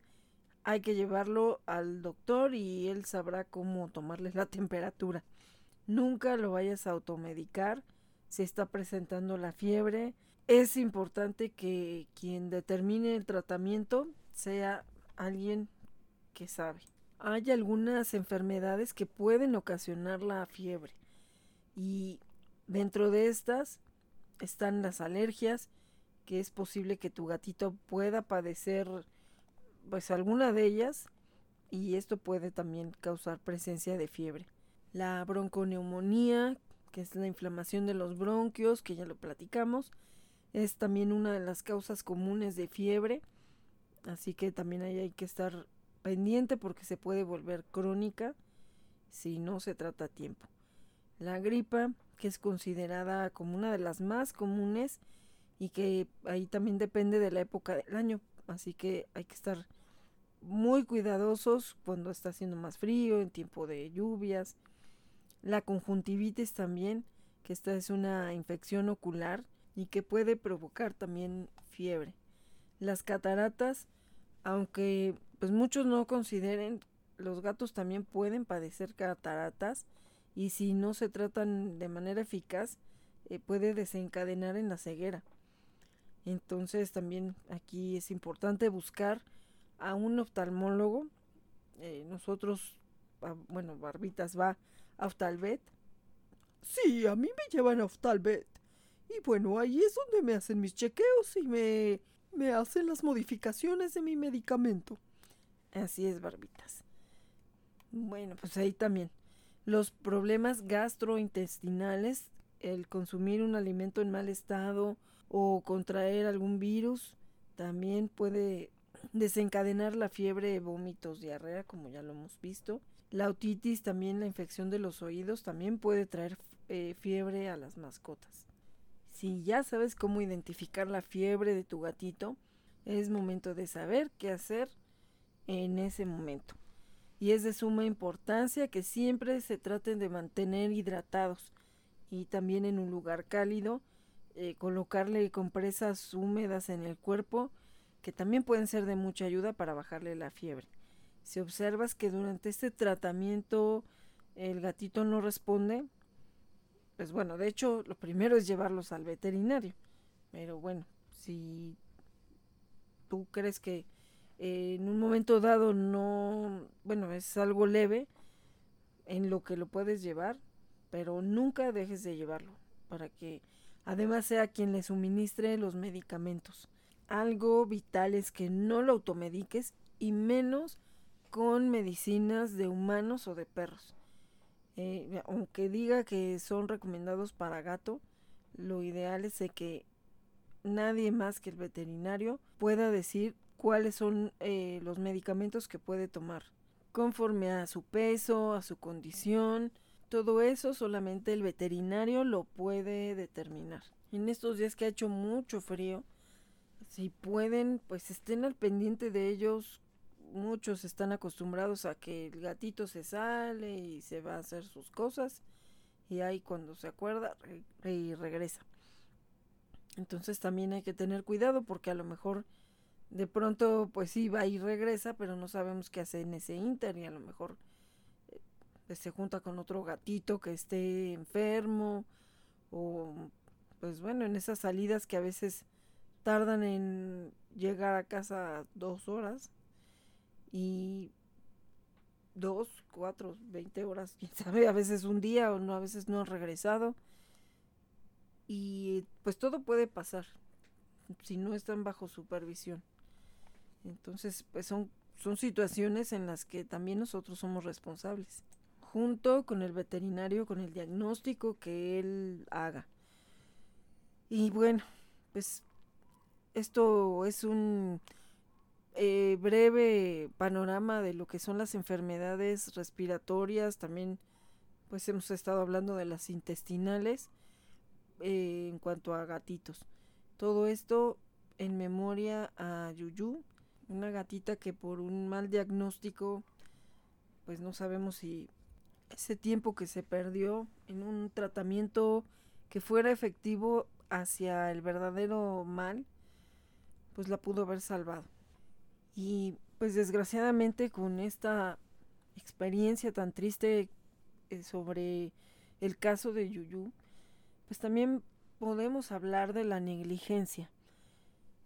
Hay algunas que son muy comunes en el tratamiento pues, cotidiano de los veterinarios hacia los animalitos de compañía y uno de los principales precisamente es un diagnóstico erróneo. También el recetar un tratamiento distinto al que necesita el animalito, que la técnica quirúrgica no haya sido empleada en forma adecuada, el no haber solicitado el consentimiento de la del tutor o de la persona que está a cargo del animalito para pues algún procedimiento, también el no haber esterilizado correctamente a un animalito. Y bueno, pues ¿qué les podemos decir? Creo que hay tristemente ejemplos de cada uno de estos casos. En el diagnóstico erróneo pues tenemos precisamente a Yuyu el recetar un tratamiento distinto al que necesita, pues de alguna manera igual, porque si el diagnóstico era erróneo, el tratamiento tampoco era el preciso. En cuanto a técnicas quirúrgicas, pues sí, sí han llegado a darse casos donde no sé si a veces también los veterinarios se cansan y desgraciadamente en este trabajo, si se equivocan, las víctimas pues son seres vivos. Y llegó a suceder con una perrita que, bueno, ya estaba muy cansado el doctor, tenía todo el día ahí y pues estaba pere y opere y opere y pues haciendo 20 cosas a la vez. Y pues eh, en una esterilización. De hecho hizo dos esterilizaciones y otra perrita creo que era TBT. Bueno, ahora creo saber que a lo mejor era TBT porque pues em, la esterilizó y siguió sangrando. Bueno, al final se curó la perrita, ¿no? Pero no me acuerdo que le hayan hecho quimioterapias pero la verdad es que él ya estaba muy cansado. Y no, sí, de una vez sí, sí, sí, ya las trajeron hasta acá y pues íbamos desde Zumpango. No debí de haber permitido que se, que, pues, ya las operaran, ¿no? Bueno, a una perrita la acababan de rescatar y la resguardó una protectora, pero pues bueno, yo cuando se la entregué, yo, o sea, no la podíamos mover, pensábamos que se había, que ya estaba muerta. Todavía la reanimó y todo. Estuvo creo que un día, dos días y pues, falleció. Y curiosamente pues también Altair. Altair se fue, pero no sé, o sea, ahí la operó y luego se le inflamó muy feo su patita y bueno, al final de cuentas pues, la acabó durmiendo. Em, pero bueno, a veces, como les digo, ¿no? No sabemos, confiamos y, y pues también de ahí yo entendí que aunque me costara más, pero yo ya no podía seguir buscando esos servicios que fueran tan económicos, pero que también no hubiera ninguna garantía, ¿no? Desde pues muchas situaciones que se veían ahí en pues en tanta saturación de personas que digo antes no estaba la pandemia no pero al final de cuentas había mucha gente y todo eso pues yo supongo que él también lo iba presionando y luego ya las cosas pues también las operaciones o lo que tenía que hacer pues no lo hacía con con plena atención a lo que tenía que tener porque estaba atendiendo a proveedores, a la gente y todo el mundo, cada que se asomaba, pues oiga, ya sigo yo y estábamos peor que en el seguro o en el ISTE. Entonces, pues bueno, ahí yo creo que no fue, pues no fue algo acertado. Digo, tenía mucha experiencia operando, pero yo creo que igual ya si estás cansado, pues tampoco, no puedes esforzar ya a tu organismo, a tu cerebro y más en algo que es de precisión. Y pues ya dejamos de ir ahí, ¿no? O sea, definitivamente yo dije, ni modo, o sea, yo le agradezco pues, el apoyo que nos haya dado porque también atendía muchas protectoras y de ahí que pues, también decía, ¿no? O sea, quieren un servicio de más calidad, de este, pues lo que ustedes me pagan, o sea, realmente algunas ni me pagan, pues no me da para que yo pueda contratar a alguien que me ayude, ¿no? Desde la limpieza hasta que lo estuvieran asistiendo adecuadamente ahí. A veces sí había mucha gente, pero pues nada más de metiche, ¿no? Entonces, pues realmente no le ayudaban tampoco mucho. Y pues sí, tenía razón. Entonces, eh, sí dije, el el que podamos tener un servicio muy económico también es de riesgo. Entonces, yo creo que ahí es algo que tenemos que valorar, ¿no? Sobre todo, pues cuando tenemos muchos animalitos, la verdad también eh, se busca la manera de tratar de ayudar a todos, pero pues a veces se dan estos casos. Eh, también el, bueno, el no haber solicitado consentimiento al dueño eh, o al, tutor, bueno, pues es cuando a veces hacen algún procedimiento y ni siquiera te lo avisan, ¿no? Digo, si es algo positivo y ellos ya no tienen el tiempo como para estar buscando la autorización. Eh, en el caso, por ejemplo, de Lindsay, a él le iban a operar eh, sus ojos, bueno, un ojo, el o los dos, ya ni me acuerdo si le operaron al final los dos, pero en el momento el doctor decidió hacerle un trasplante de córnea. Digo, ya cuando lo entregó, pues nos dijo eso, pero, o sea, yo me preocupé por la cuestión de que, pues, cuánto más le debíamos, ¿no? Yo había dejado pagada la, la operación eh, sobre lo que se suponía le iban a hacer. Entonces, bueno, pues ya lo que comentó es que no iba a cobrar nada adicional porque pues él decidió ahí en ese momento llegaron unas córneas de, de un pug bebé que había fallecido, entonces pues decidió intentar hacerle el trasplante a Lindsay. Digo, yo se lo agradecí, ¿no? En este caso yo no lo vi como una negligencia, aunque pues bueno, fue algo que se hizo sin consentimiento. Digo, él lo hizo, o incluso lo dijo, ¿no? Yo, yo dono eso, o sea, lo que ustedes van a pagar es el otro procedimiento que originalmente se iba a hacer. Vi la oportunidad y pensando en que era un perrito rescatado y todo. En ese caso, pues obviamente yo que iba a enojarme, ¿no? Al contrario, se lo agradecí. Eh, pero pues sí hay veces que a lo mejor les practican algún procedimiento que, que no fue favorable y que tampoco le avisaron a la, al humano. Entonces, pues bueno, en esos casos también hay, hay muchos lugares donde, o sea, sí te manejan documentos donde tienes que estar firmando los consentimientos o también incluso que si están en medio de una operación y requiere alguna otra cosa, estás consintiendo que se haga a favor del animalito, ¿no? En una de esas ocasiones que se llevó a operar a una de nuestras niñas, ahí con ese doctor, eh, bueno, pues como él andaba en tantas cosas, se dejó a la perrita, yo no la dejé, o sea, eso ya después me lo platicaron, pero este bueno, pues el doctor sabía que le tenía, bueno, que le iba a operar la mano. Él ya había esterilizado a Sasha, o sea, bueno, ya éramos clientes frecuentes ahí. Y resulta que no recuerdo si le hablaron a su papá o estaba ahí, todavía se esperó. Lo que creían era que le iban a cortar las orejas, o sea, que se las iban a, a parar. O sea, Sasha no las tenía así picudas, ¿no? Sino que las tenía para abajo.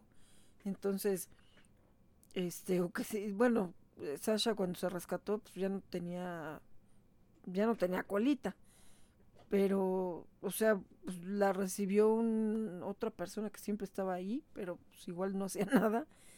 Entonces, eh, no fue el doctor el que se acordó, ya no me acuerdo bien cómo estuvo ahí la cosa, pero el chiste es que, pues afortunadamente preguntaron otra vez o revisaron qué era lo que le iban a hacer. Y, y bueno, ya este, después le dijo el doctor, ahí es que me estaban diciendo que había que cortarle las orejas, pero pues ya me acordé que no, que era la mano. O creo que hasta me habló a mí o algo así. Este, pero bueno, o sea, imagínense que le cortan las orejas, que nosotros nunca pedimos eso, menos que la mutilaran ni nada de eso. Era una operación porque su mano, desde que se rescató, la mano la tenía chueca. De hecho, pues, no sé si igual por la situación de que tenía tanto trabajo y tantas cosas que hacer, esa operación no quedó bien. Su mano quedó chueca. O sea, la, la verdad, a veces pensábamos mejor ni, ni se hubiera llevado a operar porque la mano le quedó peor de como la tenía. Pero obviamente ahí está la situación, ¿no? Pues, o sea, queríamos las cosas más económicas, pues bueno, ahí estaban ya los resultados, ¿no? Y no porque el doctor fuera malo, sino porque con tantas cosas ya no le dedicaba el tiempo a cada una de las operaciones, o sea, ya las hacía así como en automático. Entonces, bueno, pues digo, afortunadamente no le cortaron las orejas porque a eso no iba. Pero bueno, pues ya le quedó la mano, incluso ni siquiera le cicatrizó adecuadamente, o sea, quedó hasta la piel ahí ya así marcada, ¿no? Como tipo Frankenstein, así se le veían aunque le quitaron las eh, los puntos, pero se veía así como si la mano se la hubieran pegado o sobrepuesto, no sé, una cosa muy extraña. Digo, afortunadamente Sasha se mueve bastante bien, corre, brinca, salta, pero pues sí, ese tema de la mano, pues siempre se quedó así, ¿no? Eh, también a veces el, el que te quieran ocultar si a lo mejor el animalito está mal o que de repente por quererte sacar más dinero te digan eh, no sí este pues vamos a hacer la operación y vamos a hacer esto y muchas cosas que ya ni son necesarias porque ya no es pues ya ya no va a ser ni siquiera efectivo ni va a ayudar en algo a la situación de salud del animalito. Em, cuando uno de nuestros viejitos se puso muy mal. De hecho, pues él, él ya tenía problemas de del corazón desde que se rescató. Estaba medicado y todo. Duró pocos meses con nosotros. Pero lo llevamos de emergencia porque ya esa tarde ya empezaba a toser mucho, se veía que su pecho estaba eh, pues como protuberante, ¿no? Así siempre se veía muy ancho su pecho. Eh, pero bueno, o sea, sí se sabía que tenía problemas del corazón. Y ya lo llevamos de emergencia, como a la madrugada. Eh, estuvo todavía bien, lo llevaron de paseo y pues, que allí estaba, creo que hasta pan le dieron y todo. Y no, pues ya más noche me avisan, este, no, pues es que eh, como que ya está tosiendo mucho, pues vámonos a emergencias. Y ya lo, lo llevamos, le sacaron una placa y pues, su corazón estaba enorme. En ese momento, bueno, pues, lo que nos dijeron que lo metieran en una incubadora, como tipo incubadora, y a ver, a ver si aguantaba el otro día. Y la verdad, yo también pues le dije a su papá, no, yo creo que el señor no va a aguantar mucho, yo no lo veo bien. Y que todavía nos digan que sí, que lo van a poner ahí en la incubadora y todo para ver si aguanta, yo creo que no. Entonces ya nos regresamos, volvimos a preguntar, a ver otra vez, sinceramente cree que ya no tiene remedio, o sea, tanto que ya estuvimos preguntando. Pues sí, nos dijeron, no, la verdad, pues está a horas o minutos de partir, entonces dijimos, ¿para qué nos dicen que todavía lo iban a meter en la incubadora? Si a lo mejor en un ratito se iba a quedar ahí solito. Entonces, por ahí sí preferimos mejor ya este acompañarlo en sus últimos minutos. Y, pues también, sea, a veces la cuestión de quererte cobrar, pues sí, o sea, sacar, ¿no? Más. En otro caso, igualmente ahí, porque primero ahí era donde llevábamos las emergencias, desde Tecámac hasta Ciudad de México. Em, también eh, Sofía empezó a no poder caminar y ahí fue ya como la tercera emergencia en la noche que la llevamos. Ya la querían operar sin siquiera haberle sacado una radiografía, entonces ahí también dijimos, pero ¿cómo la van a operar si no han sacado ni siquiera una radiografía? No saben ni siquiera que pueda hacer lo que tiene. Ah, no, no, pero es que es urgente y no sé cuánto. Al final la Sofi ni la tuvieron que operar, la llevamos a la UNAM y con pura terapia y, y medicina. Y volvió a correr, a caminar y a brincar y saltar, que ya no lo tenía que hacer por prescripción médica, pero bueno, pues Sofía era la reina Sofía de Tecama que hacía lo que quería a veces también. y pues bueno, ahora sí que también ya estaba grande, pero siempre ella era, de hecho ella se quedó de líder de esa parte de la manada. Entonces, pues sí volvió a tener movilidad. Si hubiéramos dejado que la operaran, pues quién sabe qué le iban a hacer.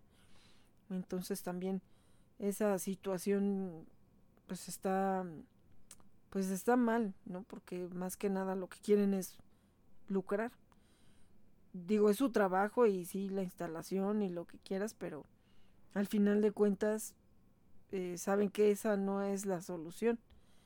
Pero pues, mientras lo averiguas o qué, pues ni modo, a ver ya a pagar lo que se le hizo, ¿no? De hecho, sí nos cobraron en el caso del señor mayor, sí nos hicieron pagar la incubadora, el ratito ahí que estuvo creo en la incubadora. Entonces, pues imagínense, ¿no? O sea, se hubiera quedado ahí, ya dormidito, quién sabe qué tanto hubiera padecido. Y la otra también es no haber esterilizado correctamente a, la, a un animalito. Aquí, pues bueno, eh, hay dos casos. Eh, digo, a mí no me ha tocado más que esta operación que el doctor hizo ya cansado de eh, de Altair y que bueno, pues a los pocos días falleció igual que la otra perrita. Pero eh, bueno, Roja y, y Gorda, este, pues yo las conocí ya grandes. De hecho, pues primero no me querían, pero bueno, ya después, mm, pues ya fui su mamá, pero a ellas no las operaron bien. Las esterilizaron cuando estaban cachorras. Ellas fueron rescatadas del antirrábico de Tecamac y pues se llevaron a las dos bebés. Entonces las esterilizaron y no las esterilizaron bien porque pues ellas seguían estando en celo y todo. A Roja ya no se le pudo operar porque ella estaba enferma del corazón. Entonces ya era de riesgo operarla. Y a Gorda sí, de hecho a Gorda la operaron y según esto ya le habían quitado pues, todo, ¿no? O sea, se supone que algo, algo todavía tenía por ahí. Según dijeron que sí, pero no, ella seguía entrando en celo y, y bueno, era mamá de los zapatos de su papá. Siempre le decía que sus hijos eh, Caterpillar y... Ay, no me acuerdo, el otro zapato que agarraba. Y Flexi, creo, no me acuerdo. Pero sí, Caterpillar sí me acuerdo porque eran unas botas. Y entonces, eh, pues se ponía así como que a, a, cuidarlos. Se metía al closet y ahí se ponía encima de los zapatos y los estaba cuidando. Pero sí, después tuvo uh, pues ya otra situación mayor que sí fue también una emergencia de madrugada. Y la, la tuvieron que operar de emergencia y resultó que pues tenía un, un tumor maligno y ahí fue donde todavía le encontraron que sí tenía parte de pues no me acuerdo si de los ovarios o bueno alguna alguna parte no que, se supone la tenían que haber retirado cuando la esterilizaron. Entonces pues hasta después de una tercera operación fue cuando apareció. Y aunque bueno ahí fue maligno el diagnóstico del tumor, eh, pues gorda, creo que esta se rejuveneció.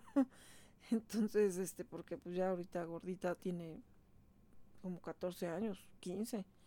Entonces, pues eh, sí fue una situación que como después de tres operaciones todavía le siguieran encontrando restos ahí, ¿no? De, pues, de la matriz, pero o no sé, no, no sé, de hecho les costó trabajo, no me acuerdo hasta por dónde encontraron esa, esa parte.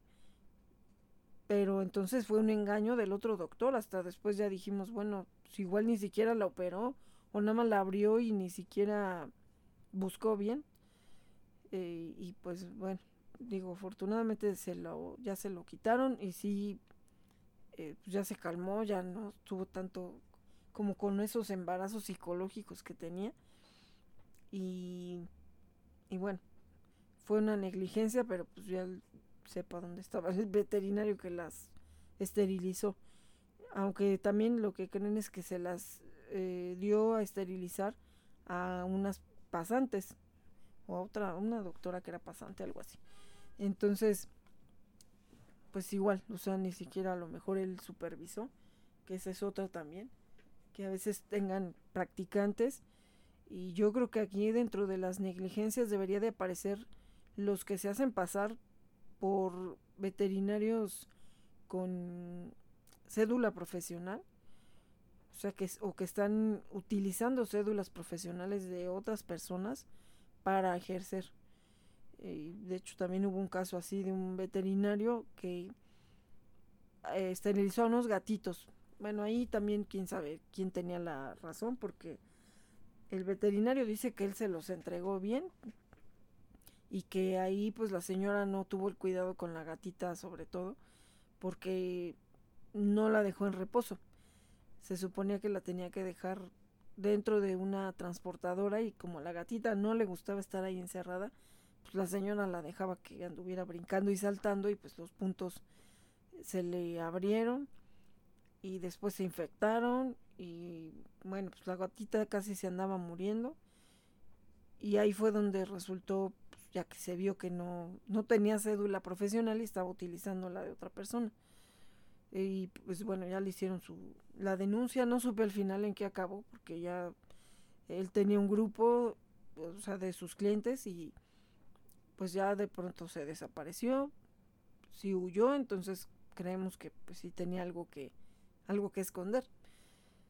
Eh, y pues así, o sea, sí tenía bien armada su veterinaria, aunque él decía que daba más servicios a domicilio. De hecho, a mí me vino a atender a, a Tracy y a Dasha. en un pleito que tuvieron. Y era 31 de diciembre.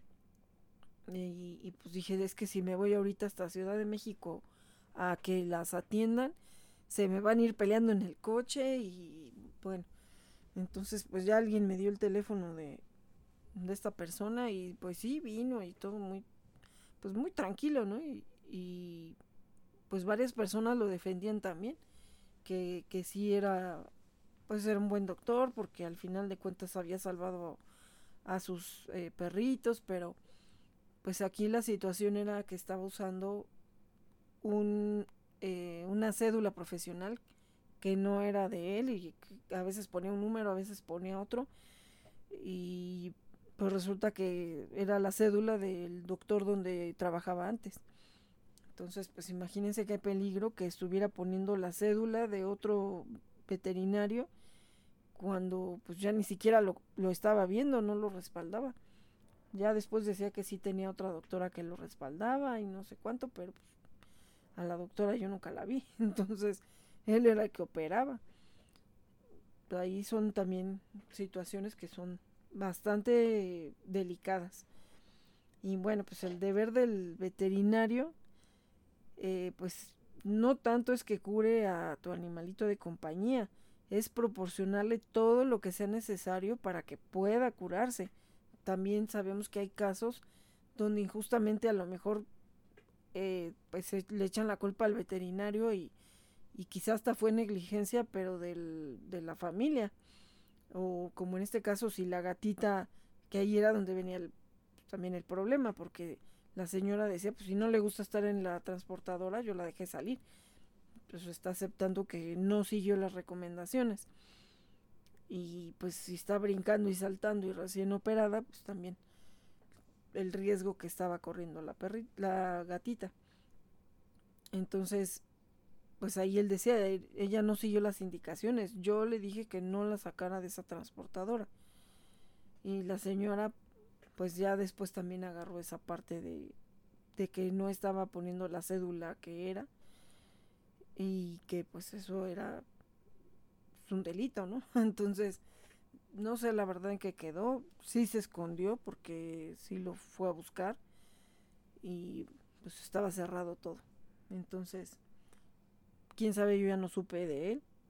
Y pues sí, también en otros casos, pues si ya está muy avanzada una enfermedad, por más que el doctor veterinario sepa o sea catedrático o sea el mejor, si también a lo mejor por parte de nosotros dejamos pasar más tiempo que se haya agravado la enfermedad, pues esa no es culpa del veterinario, solamente es de nosotros. Entonces aquí, pues el veterinario es una obligación de medios a lo que está teniendo que, que responsabilizar. Y pues además tiene que hacer todo lo necesario en cuanto a, la, a lo que proceda para hacer una curación. También tiene la obligación de informar al, pues, al cliente, se puede llamar así el cliente, o al tutor del animalito, el estado real en el que se encuentra, sin estarlos engañando y de, ay, pues sí se va a curar mañana o, este, pues no, está muy mal y no es cierto, ¿no? Y lo, durmieron porque para ellos era más fácil que el hecho de estar tratando de hacer un diagnóstico certero. Entonces, pues aquí hay que ir también reconociendo, no cegarnos ni dejarnos llevar por el precio también, que pueda ser más pues porque sea más cara que sea mejor o porque sea más barata sea mejor. Aquí hay que ir viendo y si tenemos o encontramos a un veterinario de confianza, no hay que soltarlo. Digo, también no hay que abusar en el caso de las protectoras. Pero, pues bueno, ¿qué se puede hacer al respecto? En el caso de que eh, pues el animalito haya sufrido un daño o hasta incluso haya llegado al fallecimiento, Aquí pues lo más deseable es que tú puedas contactar a un abogado especialista en responsabilidad civil, para que en primer lugar eh, pues bueno se haga por medio de una vía extrajudicial o amistosa para pues no estar ahí entrando en el conflicto y tener que estar reviviendo todo el daño que sufrió nuestro animalito. Si en este caso no prospera el procedimiento, entonces sí será necesario ya interponer una demanda de daños y perjuicios derivado de la responsabilidad profesional que proporciona el artículo 1101 del Código Civil. Aquí será necesario probar que el veterinario ha sido negligente, que su quehacer profesional pues, ha estado mal hecho y que con causa de ella pues el animalito falleció o tuvo algún daño. Eh, aquí, bueno, sí hay que buscar a, abogados que sean animalistas. De hecho, hemos tenido a nuestra amiga Grisel que ayudó en el caso de Candela. Así que defendió a la perrita hasta que logró que la entregaran a su familia. Entonces, de igual manera se puede buscar ahí un apoyo porque pues al final ya están más especializados hacia el área de bienestar animal. Entonces, eh, pues ahí ya tienen que ver de qué manera puede ser más efectiva la denuncia. Y pues bueno, desearíamos que nadie llegara a esta situación. Lo que hay que estar también conscientes es que actualmente las leyes no tratan igual a un caso de, negligencia veterinaria como el de un caso de negligencia médica con una persona. Ah, pues para las leyes mexicanas en muchos casos todavía son considerados los animalitos como un bien o como un objeto de tu propiedad. Entonces aquí pues hay que ver en base a eso de qué manera hacer la denuncia. Eh, aquí pues unos datos así como para tener una idea de lo que lleva una denuncia por negligencia veterinaria es llevar el nombre completo, el número de cédula profesional del veterinario y los datos que encuentres en las recetas médicas. Por eso hay que tratar de guardar pues, las recetas porque muchas veces nunca nos estamos fijando ni andamos checando a ver si es cierto que existe o no esa cédula profesional porque te pueden poner cualquier número. En ese momento no lo vas a estar buscando. Entonces por eso es que sí hay que tratar de que nos den una receta para tener siempre una manera de eh, pues demostrar que atendieron a nuestro animalito. Eh, también la licencia, el permiso del lugar este, para que pues permitan, le permitan estar ejerciendo ahí en ese local. La dirección del consultorio o si es servicio a domicilio, pues dónde localizar a este veterinario. Eh, los diagnósticos, los tratamientos que sean por escrito con anotaciones, con fechas, con cantidades, con recetas, estudios, radiografías. Todo eso también nos tiene que servir para poder hacer parte de la denuncia. El diagnóstico o el tratamiento por escrito, anotaciones, fechas de todo lo que en su momento determinó el veterinario para también saber si eso estaba bien o mal. Eh, también si, y si fue atendido por un segundo veterinario, también va a tener que enviar su diagnóstico y cómo lo encontró y en qué condiciones. Así que también esto es muy importante que también pueda servir como prueba todos estos estudios que se les hayan realizado. Y si el animalito falleció, desgraciadamente, para lo que es importante hacer los estudios de eh, pues, la autopsia y determinar exactamente de qué fue de lo que pues murió. Eh, tampoco hay que autorizar en ese caso que sea cremado el animalito.